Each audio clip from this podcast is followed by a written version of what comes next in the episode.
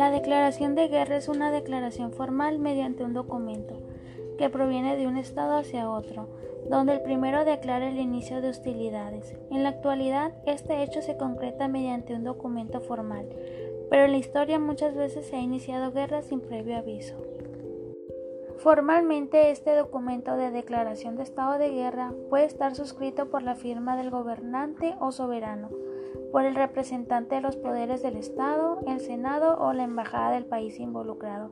Además, puede estar respaldado con la mención de los tratados vigentes o disposiciones legales que se hubiesen establecido internacional o nacionalmente y que se entiendan vulnerados.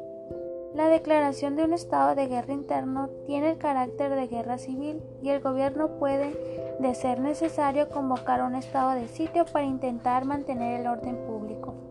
Las causas más comunes de una declaración de estado de guerra son las siguientes. Por agresión al territorio, bienes o patrimonios de ciudadanos de un país o un territorio, por invasión, ocupación autorizada o algún acto intrusivo, por incumplimiento de tratados, por actos terroristas o amenazas al orden interno.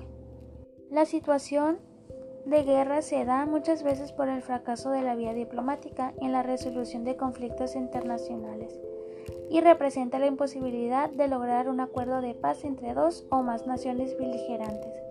Con esto, la parte beligerantes llaman a la movilización de sus fuerzas armadas y a la iniciación de actos de guerra. La agresión y actos de asesinatos contra la población civil son catalogados como crímenes de guerra o contra la humanidad. Normalmente la cesación de estado de guerra no se estipula formal o diplomáticamente, sino que se realiza como suspensión de hostilidades. En otras ocasiones, los países en guerra firman mutuamente un acuerdo de paz en el que se declara el fin de las hostilidades. El derecho de guerra es la parte del derecho internacional que trata de las relaciones entre los estados que se encuentran en estado formal de guerra o llevando a cabo hostilidades reales en una guerra no declarada. Constituye un vasto cuerpo de normas y además se encuentran establecidas en los tratados. Si bien muchas de las normas sobre la manera de hacer la guerra pertenecen al más antiguo Corpus Iuris Gentium, el derecho de guerra en su forma actual es principalmente un resultado de los hechos y experiencias del siglo XIX. Entre el siglo XIX y la mitad del siglo XX, ese derecho ha seguido un proceso de codificación parcial por medio de diversos instrumentos, en especial las convenciones de Ginebra y de La Haya.